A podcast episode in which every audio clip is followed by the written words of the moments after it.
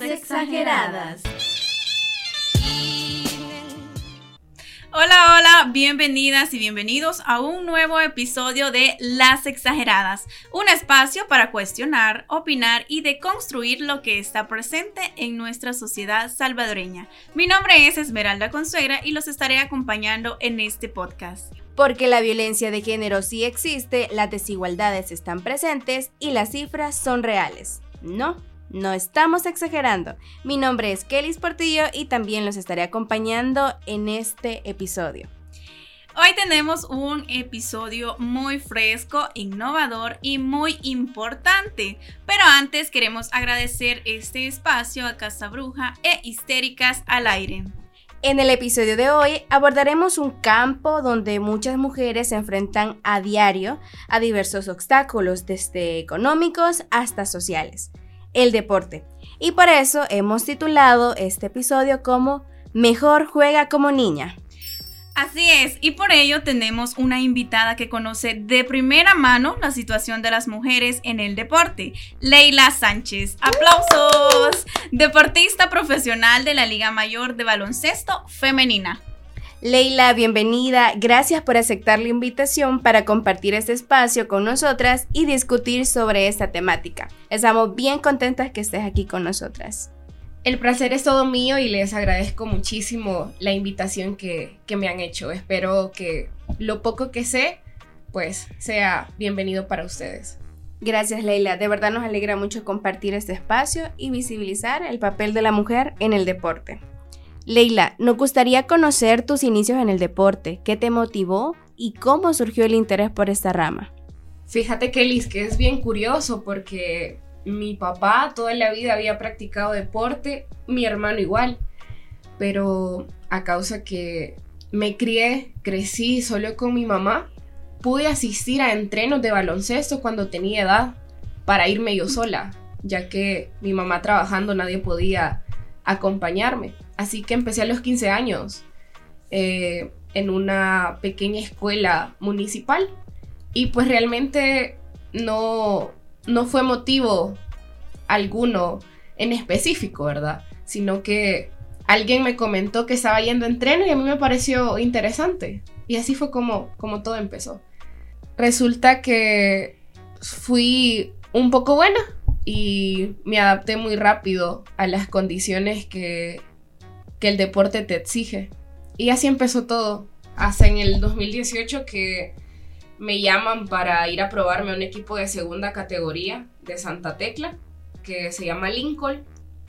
Llego y quedo y ahí es donde empieza esta gran pequeña historia de, del baloncesto para mí. Qué interesante, Leila. Cuéntanos, bueno, nosotros nos gustaría saber dos razones por las que te gusta formar parte del equipo de básquet. Bueno, la primera creo que es por la disciplina que, nos exige. Es bien complicado, por ejemplo, en la actualidad soy en un equipo de Santa Ana y yo vivo a una hora de, de donde entreno. Entonces es una disciplina que hay que tener todos los días para poder viajar, para llegar entrenar dos horas y regresarme, ¿no?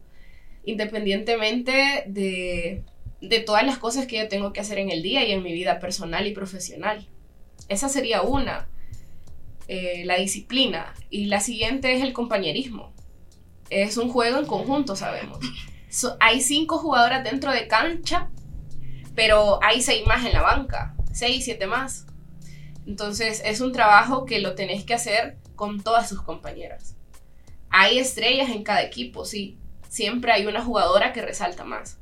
Pero esa jugadora no va a ganar los partidos ella sola. Siempre necesita del apoyo de sus otras cuatro compañeras dentro de la cancha. Y no se diga de las que están afuera de alguna forma apoyándote. ¿Y qué palabras definen a Leila como deportista? Tres palabras que definan a Leila como deportista. Fuerte, resistente y apasionada. Ah. Y bueno, hablemos ya del deporte salvadoreño, siempre de tu experiencia. Además de que eres basquetbolista, ¿a qué más te dedicas? Actualmente estoy en el octavo ciclo de la licenciatura en periodismo.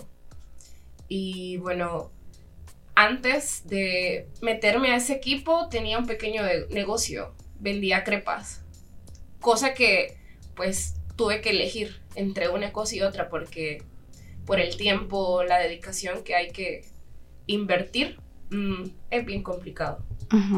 Desde tu experiencia, ¿cómo podemos definir el papel de las mujeres en el deporte? El papel de las mujeres es muy importante. El problema es que la sociedad no lo ve desde esa perspectiva. Eh, son muchos casos los que se dan, pero la verdad es que como mujeres hacemos un esfuerzo doble. Tengo una compañera que ella es esposa, es madre y es nuestra capitana. Entonces es bien admirable la dedicación y el esfuerzo, el doble esfuerzo que ella hace para poder estar con nosotras. Admirable, sin duda. Yo quiero hacerte una pregunta en esta ocasión que yo creo que la mayoría de mujeres se, se, ha de preguntar y es qué aspectos existen entre el deporte femenino y masculino que marquen notables diferencias.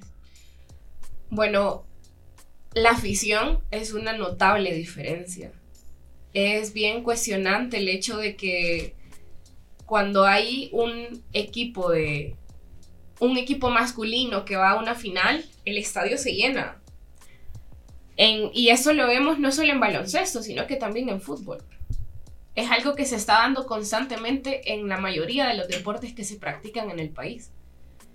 Eh, ¿Y por qué es eso? Bueno, aquí entran los medios de comunicación, la difusión que se le da a los, a los encuentros deportivos de mujeres y hombres. Y pues se lo digo porque lo he vivido. Las diferencias notables que también dan los directivos de cada equipo.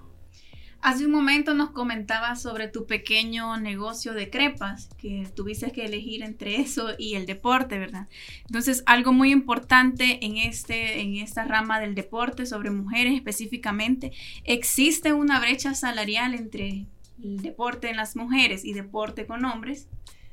Más que brecha es un abismo. Es algo que no podría definirte. Por ejemplo, en Liga Mayor de Baloncesto, que es donde estoy participando, se supone, o en teoría, es una liga profesional. Porque, bueno, vienen dos extranjeras, bueno, la liga te permite traer a dos extranjeras. Hay equipos que pueden inscribir a más de dos, etc. Pero en sí, quiero resaltar eso en que la federación FESABAL te lo vende como una liga profesional y para la masculina puede ser una liga profesional, ya que la mayoría de los jugadores que están ahí reciben un salario. Y un salario con el que puedes vivir un par de semanas, la verdad. Porque esta frase la, la hice ayer. Ayer que estaba pensando en, en el encuentro que íbamos a tener ahora con ustedes. Y es que en el país no existe un deportista que viva del deporte. Y si lo existiera, no viviría mucho. Porque el salario que te dan aquí como deportista no, no te cubre todo lo que haces, no es suficiente. Entonces, por ejemplo, a nosotras en el equipo donde estoy nos dan un incentivo. Un incentivo nada más. Ese no es un, un salario prácticamente sería por tu pasión de ser deportista, porque te encanta ese deporte, no porque esto pueda en algún momento cubrir, como tú dices, los gastos que, implica, ¿verdad? Llevar un estilo de vida siendo deportista. No, y además que esta diferencia de salarios no solo se da en, en tu deporte, vaya, el fútbol, que es como el más comercial de los deportes, ¿verdad? En este sí existe una gran, una gran diferencia. Yo hablé en una ocasión con un deportista profesional que está en Santa Tecla. Y él me comentaba que un, un futbolista puede ganar entre 4 mil, 4 mil 500.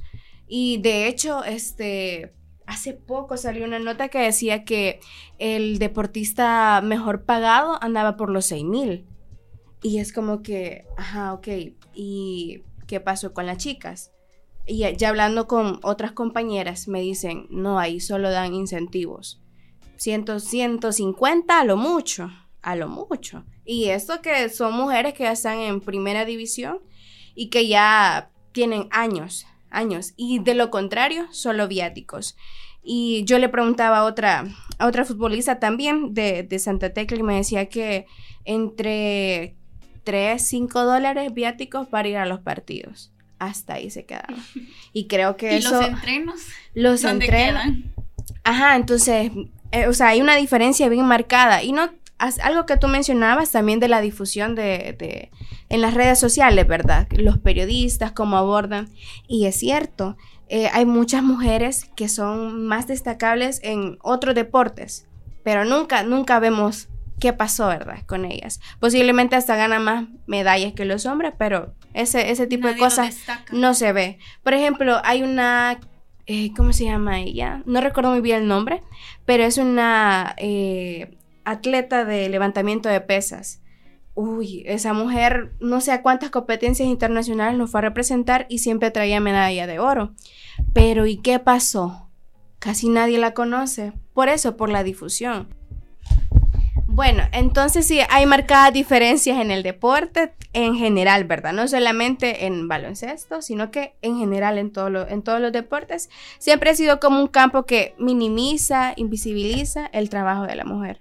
No, lo que Correcto. pasa es que es bien interesante eso de las brechas y, la- y las diferencias que existen. Y, y más que eso, porque es algo que se vive constantemente. Fíjate que, eh, no quiero mencionar el equipo, pero yo estuve eh, en una institución que tenía equipos en primera, en segunda, en tercera, sub-23, bueno, un monstruo para el deporte. Y los entrenos siempre era, entrenábamos nosotras y luego iba el masculino, el de Liga Mayor. Y fue una vez que yo, que yo vi eso y nunca lo voy a olvidar. Nosotras, por supuesto, ¿verdad? Llevábamos nuestra botella de agua y bueno, ahí nos hidratábamos cuando nos daban, nos daban el tiempo de hacerlo. Bueno, y termina nuestro entreno, ¿no? Y ahí de repente me tenía que quedar porque tenía que esperar a alguien. Y voy viendo que dos personas que trabajan para, para la institución sacan una, una hielera llena de, de botellas con agua helada. Entonces, y yo me quedo sorprendida porque digo, sí, ok, está bien, porque son los deportistas de la institución, pero nosotras también. También bebemos agua. Entonces, sí, o sea, durante los algo tan natural, pero nosotras también, porque a ellos primero aguas eh, en botellas selladas, aguas que han estado pues con hielo, que por cierto es malo, pero independientemente de, de todo eso, o sea, la intención, La intención, ¿por qué detalle. nosotras no? ¿Me entendés? Cuestiones así. Fíjate que para no hablar tanto solo del baloncesto y no crucificar a mi deporte, en, fútbol se dio en, en la liga pasada. Eso fue noticia, que los equipos masculinos estaban protestando porque no querían jugar a cierta hora, quizás eran como las 2 de la tarde, algo así. No querían jugar a esa hora porque el sol, porque me voy a deshidratar y es algo completamente comprensible. Que yo como deportista te digo, sí, a veces me toca entrenar a las 12 del mediodía en un gimnasio techado y me siento que me ahogo.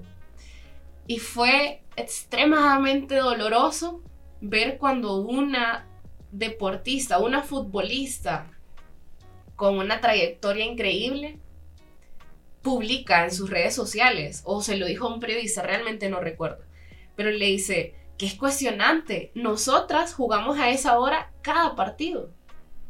¿Me entendés? O sea, y Y nadie les pone Sí, opciones. no de hay elegir. Exacto. No hay una opción de elegir y, y lo hacen. Porque a esa hora ponen los partidos, a esa hora juegan.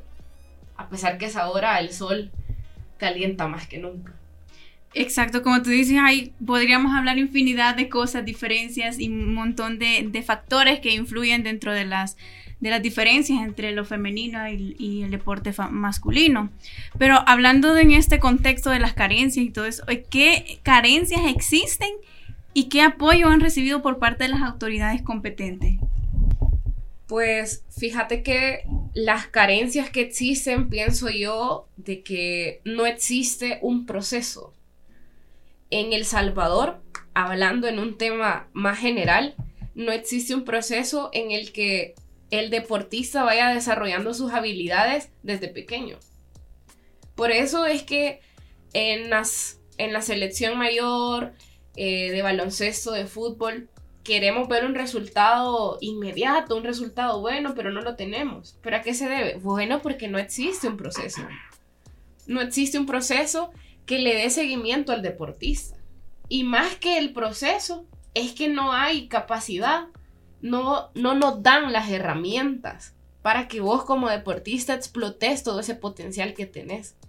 ¿Y a qué se debe eso? Por supuesto que es un tema económico muchas veces, y ya se lo, se lo había comentado en una entrevista a Kelly, por cierto, el hecho de que llegar a una selección mayor, por lo menos en baloncesto, es una cuestión también de las posibilidades económicas que vos como persona tenés.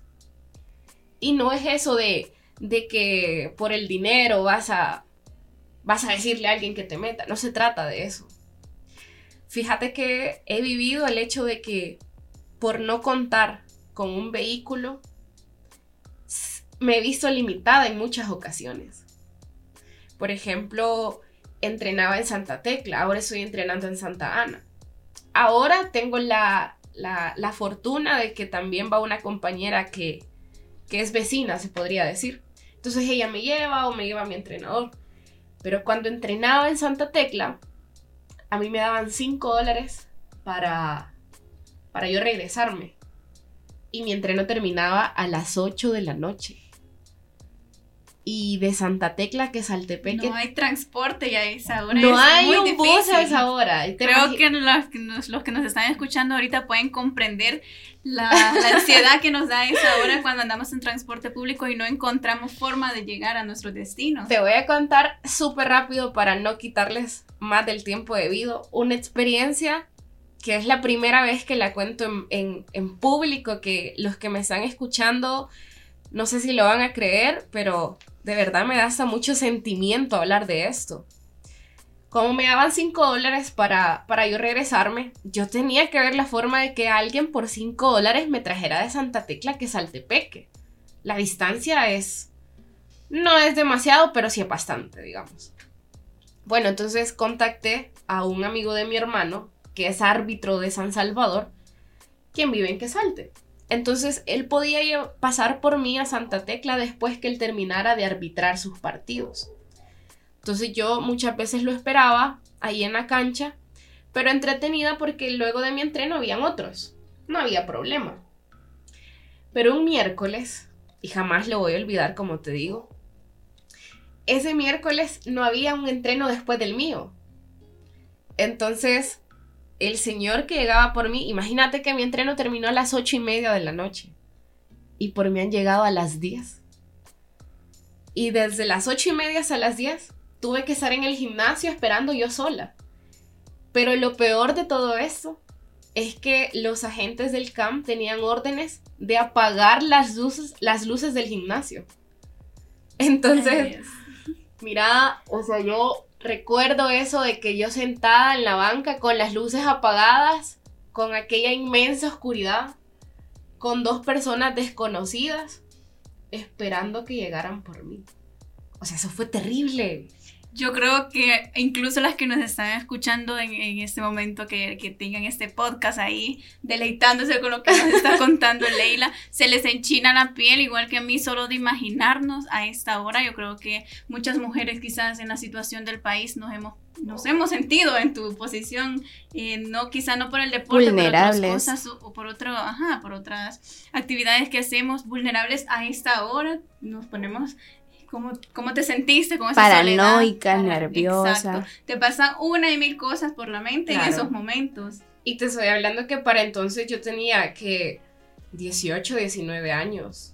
Y eh, mira, ahora me sirve de experiencia contar esto. Y saber por todas las cosas por las que, las que he vivido, las que he pasado y la que te aseguro que mucha gente no sabe, podría decir que exagerada, que exagerada. Que exagerada. Que exagerada.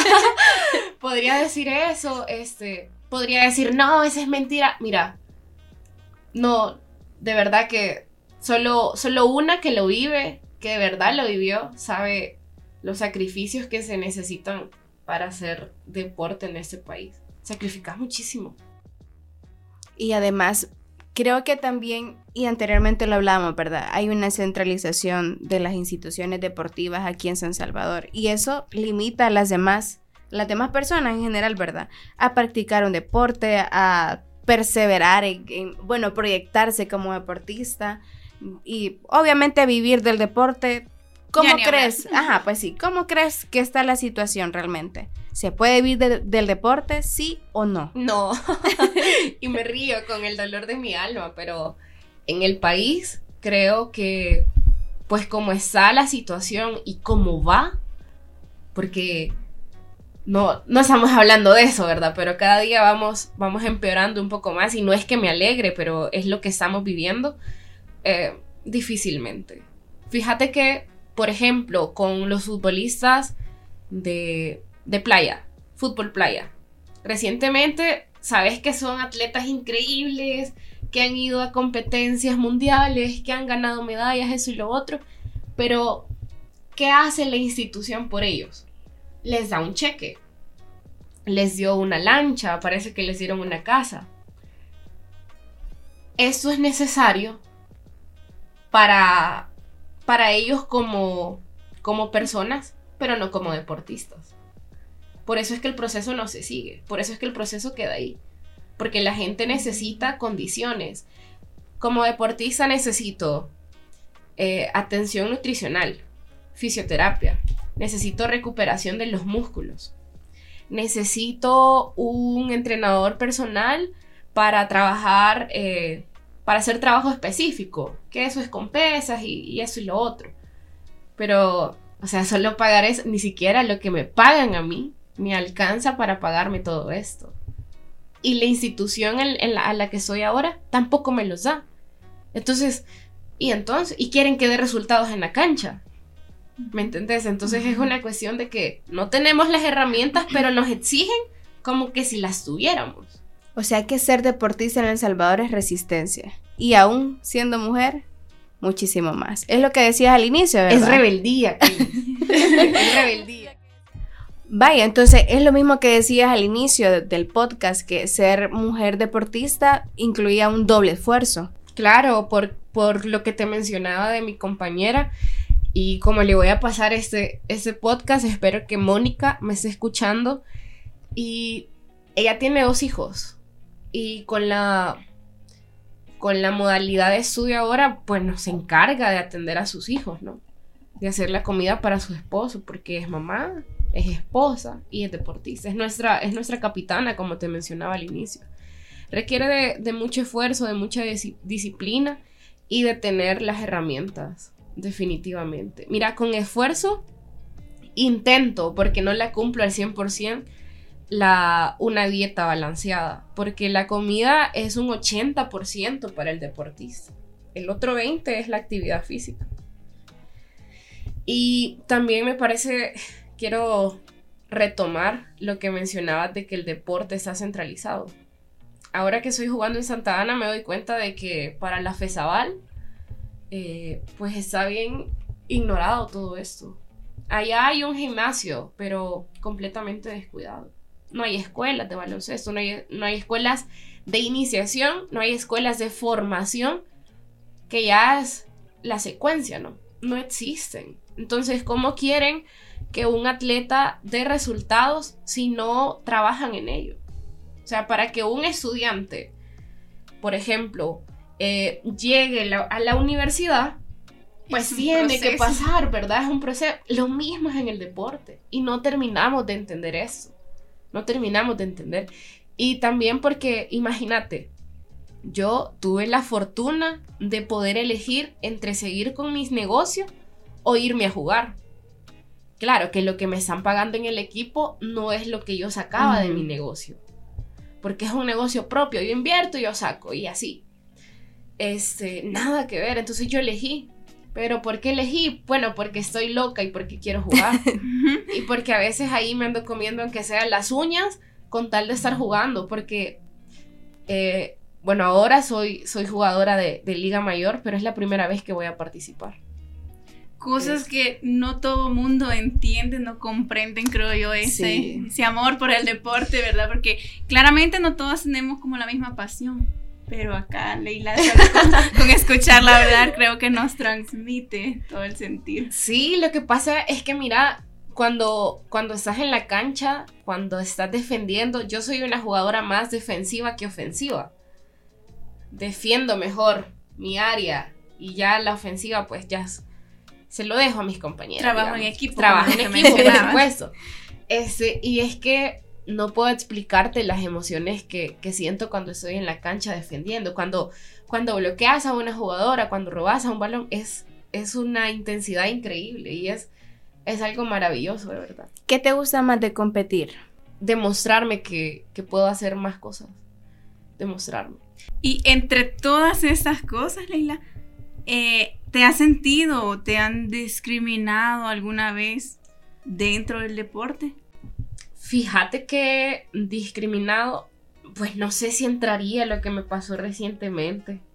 Y no quiero utilizar nombres porque me pueden hasta despedir. Pero lo voy a contar. Lo voy a contar. Pero sí. sin nombres. Pero sin nombres. sin nombres. Y no me acusen, por favor, a los que me escuchan. Fíjate que ese, no así sí, lo voy a contar súper rápido porque ya vieron que hablo, hablo, hablo y me encanta hablar. Pero lo que sucedió es que no fui a un entreno porque no podía llevarme nadie en carro, ni, ni el papá de mi compañera, ni mi entrenador, que con ellos viajo en, en carro particular.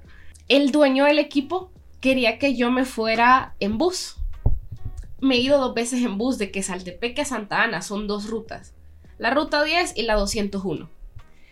La última vez, y como toda mujer viviendo en El Salvador, me fui con pants flojo, con camiseta, con gorra, para no provocar.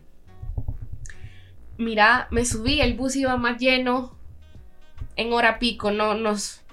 Me imagino que ya saben cómo, llenísimo, no podías ni caminar.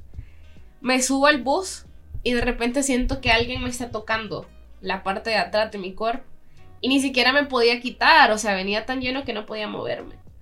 Asustada y cuando logro quitarme vuelvo a ver y eran tres hombres y, y se estaban riendo, imagínate. O sea, de lo que estaban, yo asustada, completamente mortificada y ellos riéndose, increíble.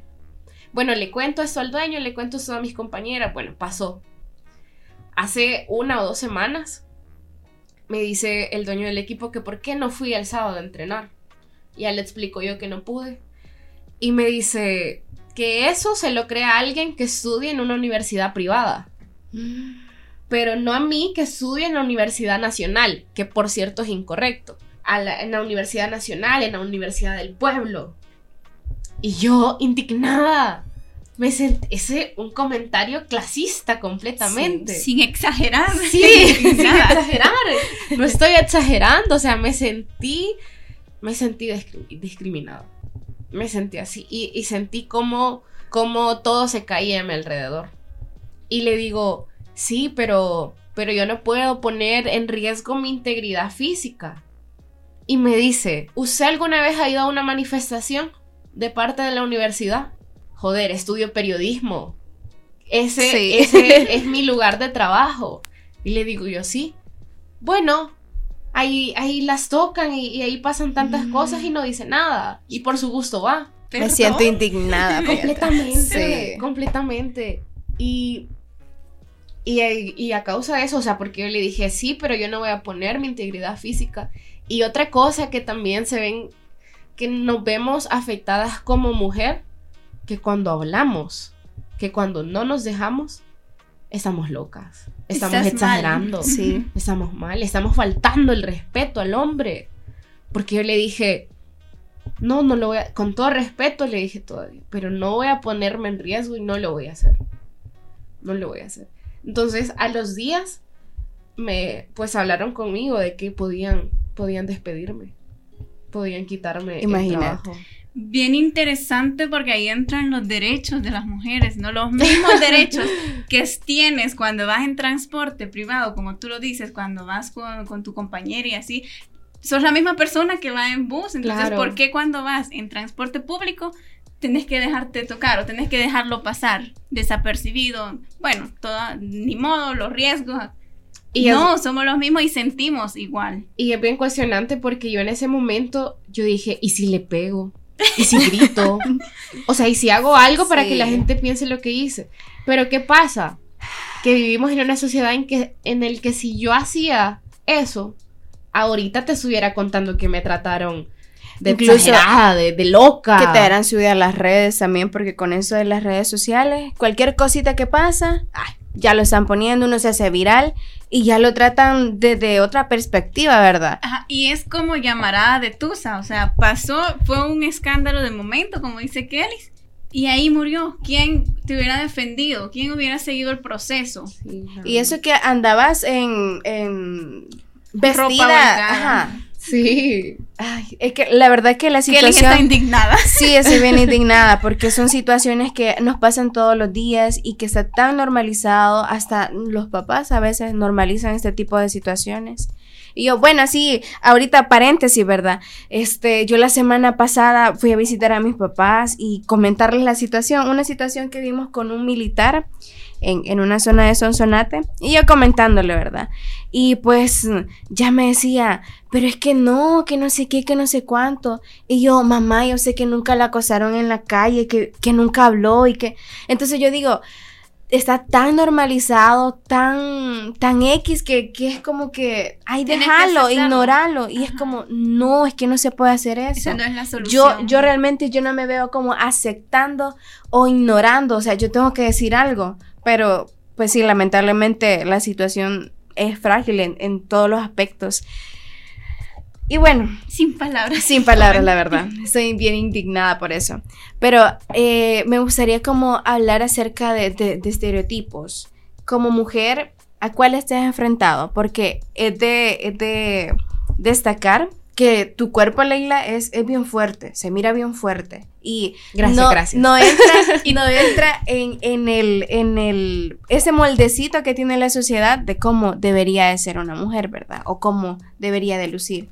¿Tú te has enfrentado a algún tipo de estos estereotipos? Sí, pero tráiganme pañuelos que voy a llorar. Fíjate que es una, fue, bueno, fue una guerra con mi cuerpo por muchos años. Porque hay personas, bueno, ya es una cuestión, ya es la constitución, ya naces así, ¿no? Hay personas muy delgaditas y chiquitas y así todas compactas. Hay personas como yo grandotas, altas, fornidas, bueno. Y, en el, y, y sumarle eso que juego baloncesto. Entonces, de alguna forma, los músculos los trabajas, aumentan. Bueno, una gran historia. Eso lo viví cuando estaba en bachillerato yo parezco novela con tantas historias trágicas, ¿no? Sí, de verdad. Pero fíjate que jugábamos y es bien chistoso. Ahora me da mucha risa, pero me hicieron llorar muchas veces. Porque me hacían la comparación con un hombre. Decían que yo parecía hombre. Pero ¿por qué? Bueno, era por mi apariencia física, por cómo yo soy. Eres alta. Soy alta, soy gruesa, no sé cómo le puedan llamar. Soy así. Este, y además juego, y juego fuerte. O sea, vos me ves jugando a mí y no, mira, puchica la Leila. y aparte que es un juego de contacto, o sea, mira, de verdad que eso lo he dicho tantas veces, pero que si hay una jugadora de baloncesto que no le gusta que le peguen, que no juegue. Que no juegue, de verdad. Y tampoco se llama, tampoco estoy diciendo que, sea un propósito solo por Claro, o que sea un, un, deporte violento, porque no lo es. Pero es un deporte de contacto, definitivamente. Entonces me gritaban en los intramuros. ¿Y sabes por qué fue? Porque estábamos jugando en contra de. de. de la promoción. Yo era de, de primer año y jugamos contra la promoción y le ganamos. Entonces ya sé que son cuestiones bien infantiles, ¿verdad? Pero eso también me pasó en la universidad, de que me hacían la comparación con un hombre a causa de esto. Y también, ¿y cómo afectó esto a mi familia? Porque sabes que a mí me, encantaba usar, usar calzonetas largas y hasta dejé de usarlas. Mi mamá me las botó cuando, cuando yo le conté eso. Sí, porque mi mamá, cuando yo le conté esto, quizás cuando iba a segundo año de la universidad, Y esto me había pasado en los dos años de bachillerato y en el primer año de la universidad. Mm. O sea que yo se lo pude contar a ella un año después. Entonces, y yo me pongo a llorar y ella se pone a llorar y me dice, ¿y por qué no me dijiste? ¿Por qué no me contaste cuando pasó eso en el colegio? Yo te hubiese sacado de ahí, no sé qué, no sé qué. Pero después de esto me dice, pero es que vos tenés la culpa. ¿Por qué usabas esas calzonetas tan largas? Y entonces, y fue bien chocante porque eso en el colegio empezó en primer año. Y en segundo año, tengo una foto por ahí por si, por si me la quieren ver para creer. En las redes, en el proceso de este podcast, las estaremos compartiendo quizás. Fíjate que yo pedí para los intramuros un uniforme de niño.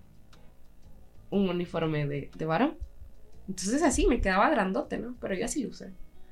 Por, por todo esto mismo, porque yo también me dolía Rebelde. y lloraba y, pero qué, yo voy a pedir uno de hombre para que con razón me griten cosas. Así, afecta un montón. Y ahora ya es algo que, lo, que te lo cuento y, y- y como una experiencia vivida, ¿no? Pero, pero sí se dan, se dan muchísimos estereotipos. Bueno, este, en Instagram, así haciendo un paréntesis, hicimos unas preguntas. Eh, bueno, pusimos un sticker para que nos hicieran unas preguntas y Lisania eh, preguntó que si cómo había llegado al deporte y si es posible vivir de ello. Ya lo comentamos y también tenemos a Fátima Cruz que pregunta, ¿cuál ha sido el reto más difícil que ha tenido que sobrepasar dentro del deporte? El reto más difícil, bueno, creo que es lo que les he mencionado sobre tener que elegir entre mi negocio, mi estabilidad financiera y lo que quiero hacer. Porque más allá de, de todo es, son las ganas de, querer jugar. Y ni siquiera sabes que es por dinero o porque sea algo que te va a dar frutos en un futuro, sino es pensando en lo que quieres ahorita. Creo que ha sido lo, lo, lo que he hecho. Ok. También tenemos a Gerardo que pregunta, ¿cuál es tu opinión sobre la manera evidentemente normalizada en la que los medios de comunicación en general invisibilizan el deporte? ¿Hay igualdad de género en el tratamiento de información deportiva? No, no la hay. Y pues creo que de alguna forma lo, lo tocamos a grandes rasgos, pero los medios de comunicación, cuando dicen fútbol, solo la liga masculina. Sí. Cuando dicen baloncesto, solo la liga masculina. O sea, incluso si les toca elegir entre... y esto se, se ha dado, Kelis, esto se ha dado, esto es algo real. A veces los equipos femeninos están en playoff, o sea, en semifinales, en finales, y a veces los medios deciden transmitir equipos de temporada regular, pero son partidos masculinos. Entonces eso se da. Tenemos que irradic- ir- erradicarlo, ¿no? Pero, pero eso es algo latente, eso es algo que se da constantemente. Sin duda creo que el- la invitada de hoy ha dado bastante interés en saber sobre este tema. Y acá Amelia nos pregunta, ¿cómo haces para organizarte con el deporte, estudio y otras cosas personales que tengas que hacer? Mira, con las cosas personales a veces podría ser la, la vida social que puedas tener con tus amigos o con tu pareja. Ya me ha tocado cancelar en muchas ocasiones fiestas, eh, invitaciones a, cenar, cualquier, cualquier evento social. Te toca elegir, te toca elegir porque pues de alguna forma se vuelve tu trabajo, tu responsabilidad. Y para ser responsables con una cosa, pues tenés que fallarle a otra. Y con los estudios, mira, es bien difícil. Es bien difícil porque no es solo llegar allá y, y- y- y tirar al aro, sino que es un desgaste físico grande. Es un desgaste psicológico grande. Entonces, hay días en los que yo llego a mi casa a las 10 de la noche después de un entreno y tengo clase a las 7. Yo no me quiero levantar. Y Yo- tienes tareas. y tengo tareas. Y que los grupos de, de, de clase están ahí mandando mensajes que tenemos que hacer eso, eso, eso, eso. Un saludo a Lucía y a Katia, si me están escuchando, que siempre están ahí. Y a mi amada Jocelyn, que ella siempre es un apoyo con eso de las clases. El ciclo pasado me tocó que, que perdía una clase por, por estar en, en los entrenos. Vaya, y también tenemos otra. ¿Cómo te sientes al finalizar la semana física y mentalmente? También de Amelia, perdón. También de Amelia. Un saludo, Ame. Pues depende mucho de, de, de todo. El equipo, tal como en la vida, nada es lineal. Siempre hay altos y bajos. En el deporte es bien frustrante. Fíjate que... Ay, me voy a extender. Pero es que algo que, que no que no toman en, en cuenta en el país y, en, y en, en la mayoría de los equipos es que no le dan uso a, a los psicólogos. Un psicólogo deportivo puede salvar a tu equipo. Y si lo usas, estás exagerando, Leila. Estás exagerando, estás exagerando. Pero yo ya me he visto en situaciones en las que yo digo, no, ya no. Ya no, yo me voy a salir del entreno, ya no aguanto, ya no quiero. Es un, es un bloqueo que tenés. Y a veces la semana la terminás terriblemente mal, terriblemente cansada. Ya no puedes seguir, ya ni siquiera hay ganas de seguir. Pero es un gran proceso. Es un, un gran proceso. Sí, y es que Casi sin duda alguna, o sea, muchos podemos ver el partido, ¿verdad? Bueno, hay partido y voy a ir a apoyar a Leila y todo, pero no sabemos qué hubo, como tú dices, todo es un proceso. ¿Qué hay detrás de Horas de entrenamiento. Horas de entrenamiento, sacrificio, quizás muchas veces ni siquiera alimentación bien, como tú decías, Sí. que no hay ni un nutricionista que te vaya llevando esa, es- ese, ese control, ¿no? Bueno, Leila, fíjate que ya para ir un poquito aterrizando, la verdad que ha sido muy bonito este podcast. Conocemos otro campo que también dentro, dentro de todos los campos que están invisibilizados, ese también entra en esa categoría, pero quizás con, con, con doble potencia, ¿verdad? Por así decirlo. Mira, a mí me gustaría saber, con base a tu experiencia, ¿qué te ha enseñado el baloncesto a ti? A mí, como mujer, creo que lo seguimos repitiendo, pero es que es tan real. A ser más fuerte, a, a no tener miedo, a poder decir lo que sentimos. El baloncesto eh, es una herramienta increíble para, para demostrar quién somos y lo que somos. Porque dentro de la cancha podemos ser quien nosotros queramos. Entonces creo que me ha enseñado a eso, a ser fuerte. O sea, a resistir todas estas experiencias que yo te he contado no ha sido nada fácil. Entonces, eso me ha ayudado más que todo, más allá de, de- de un progreso deportivo, un progreso personal. O sea, y creo que todas las cosas que, que les he platicado en este podcast, pues, es algo que nunca le había hablado abiertamente, que mis cercanos lo conocen, pero hablarlo así en general, creo que no. Así que me quedo con eso, con, con que me ha hecho fuerte. Ok. Gracias, Leila, por compartir esta hora con nosotras. Y también agradecer a todas las mujeres deportistas que siguen dando la lucha, resistiendo eh, con las carencias, con los obstáculos, pero siguen. Y ojalá que El Salvador, pues, eh, se comprometa a apoyar este campo, tanto para masculino y, y femenino, ¿verdad? Pero más que todo para femenino, porque sí lo necesitamos, Sí. el doble. Definitivamente. Entonces, la verdad que estamos bien agradecidas y también eh, saludar a todas las deportistas que nos están escuchando, eh, hacerlas saber que nosotros las admiramos y que siempre eh, vamos a buscar los espacios para visibilizarlas. Así que, Saludos también a las personas que conocen a Leila, pero no sabían todo esto que estaba detrás de esa personita que muchas veces lo vemos en el partido, una fotito de Instagram, un comentario de, de Twitter, pero no sabíamos qué había detrás de, de, de ser fútbol, de, de jugar, perdón, este deporte. Claro. Entonces, creo que todas ha sido muy provechoso esto. Hemos aprendido no solo de Leila, sino de todo el deporte en general y las carencias y los sacrificios que tienen que hacer cuando de verdad aman el deporte como Leila. Así que nada más agradecerte. Y pues con esto iríamos finalizando el podcast de en esta ocasión. Leila, las palabras las últimas palabras. Sí, porque mucho. No, completamente agradecida por la invitación, por brindarme este espacio de, de por fin hablar de las carencias que se viven como deportista, de todas las inconformidades que estoy segura no soy la única que ha vivido, que las historias están allá afuera, a la orden del día, para, todo, para todas las áreas del deporte, que todo esto se vive a diario y necesitamos hablarlo, necesitamos que la gente lo sepa. Pues nada, solo de verdad muy agradecida.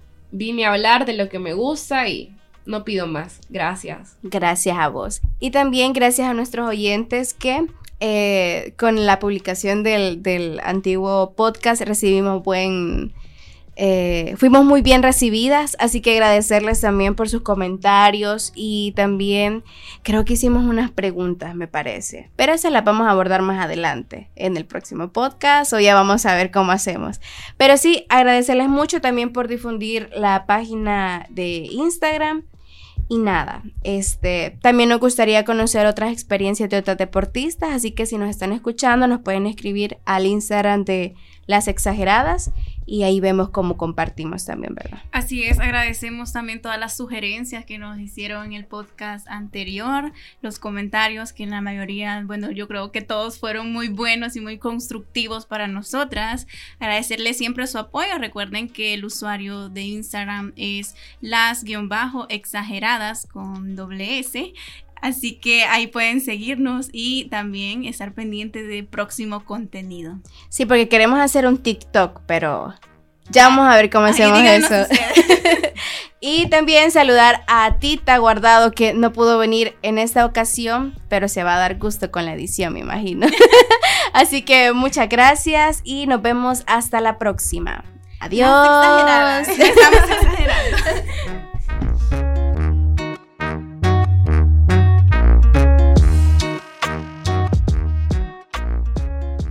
Este es un espacio de Histéricas al Aire, Colectiva Amorales y Casa Bruja.